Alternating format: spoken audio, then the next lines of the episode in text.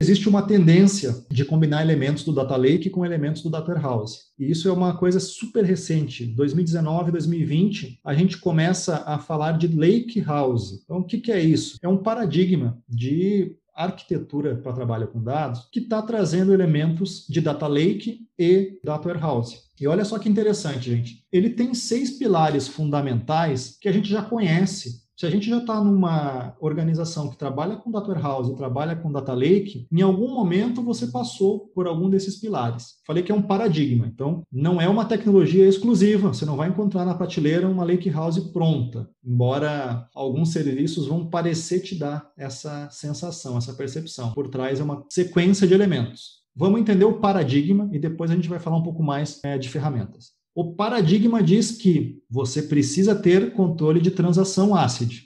Quem tem isso tradicionalmente é um banco de dados relacional. Você precisa ter um esquema, tem que aplicar esquema. Tradicionalmente, banco de dados faz isso muito bem também. Formatos diversos e abertos, hoje em dia, banco de dados faz, Data Lake faz. Cargas de trabalho mistas, banco de dados costuma fazer mais carga de trabalho mista, Data Lake costuma fazer mais carga de trabalho analítica. Upserts e deletes paralelos. Então a gente quer conseguir atualizar, escrever e apagar, né, e excluir dados do data lake em paralelo e de forma distribuída. Mas a gente não quer ter problema de inconsistência.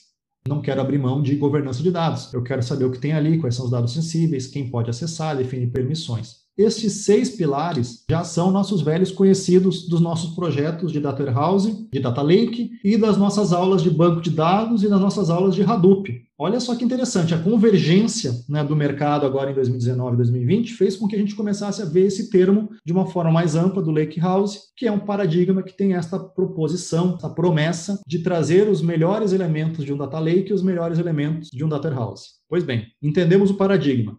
Aí eu vou falar da arquitetura. Aí olha só, a nossa arquitetura tem algumas promessas aqui também. Ela nasce com um data lake para todos os dados. Como eu conheço o data warehouse, na hora eu começo a pensar naquela área de stage, né? Então alguns de vocês também podem ter essa associação. Imediatamente acima da área de stage, a arquitetura lakehouse tem uma camada transacional estruturada. E isso me faz lembrar do quê? De modelo semântico, de modelo dimensional de dados e de banco de dados. Só que além disso, Aqui tem aquela proposta de quebrar entre processamento e armazenamento. Então, eu posso ter motores diferentes para consulta. Então, eu posso ter um Spark fazendo consulta, eu posso ter o próprio motor do banco de dados. E pensando num data lake amplo, tem serviços agora, por exemplo, o SQL Cloud da Oracle, que ele permite vocês rodar um SQL sobre tudo que você tem armazenado, tanto banco quanto data lake. Então, também bem interessante, mas é a promessa que você tenha esta camada de consultas. E, por fim, que você faça o consumo para tudo. Para um relatório de BI que existe há 20 anos na sua mão, para um dashboard que está há 10 anos aqui, para um modelo preditivo, para projetos de IoT, para autosserviço e tem uma promessa de ser uma plataforma única. Eu aqui tomo um pouco de cuidado quando eu vejo a palavra único, porque a gente sabe da prática dos projetos que ainda é uma combinação de diferentes tecnologias que você usa para dar uma sensação de plataforma de dados para o nosso usuário lá de negócio. Se a gente fosse talvez imaginar plataforma, eu veria a nuvem como sendo uma plataforma única. Aqui eu não quero abrir mão de implementações multi-cloud, mas se a gente fosse pensar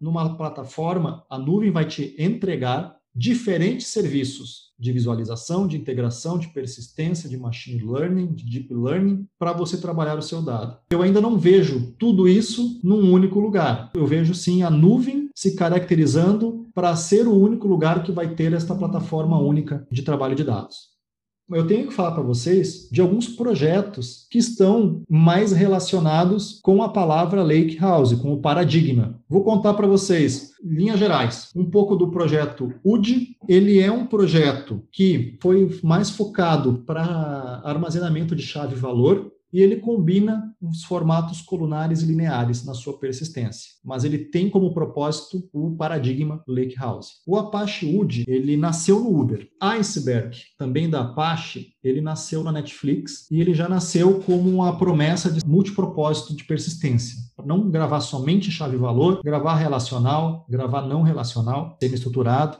ele te promete evolução do esquema, particionamento, versionamento, controle transacional. Por fim, talvez seja o mais famoso, é o Delta Lake, que ele é um projeto mantido pela Linux Foundation e ele também é dos mesmos construtores do Apache Spark.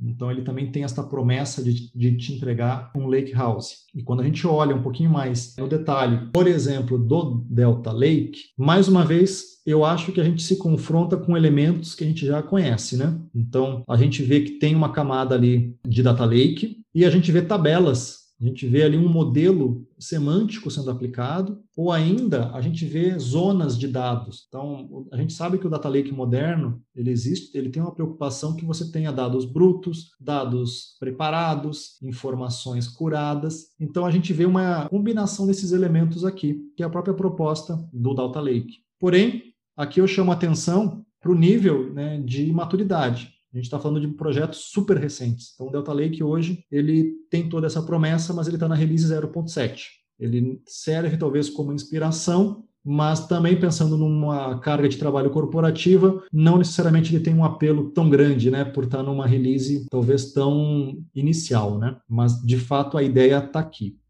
Vou deixar mais uma vez aqui meu contato, fiquem à vontade para me adicionar no LinkedIn. Esta apresentação de agora está disponível no meu GitHub, então, esse QR Code do meio você consegue já fazer o download desse arquivo. E se você quiser acompanhar a trilha Inovação com Dados em Nuvem, entra no nosso grupo. A gente costuma fazer postagens quase que diárias lá de conteúdos em português. E até o nosso próximo evento.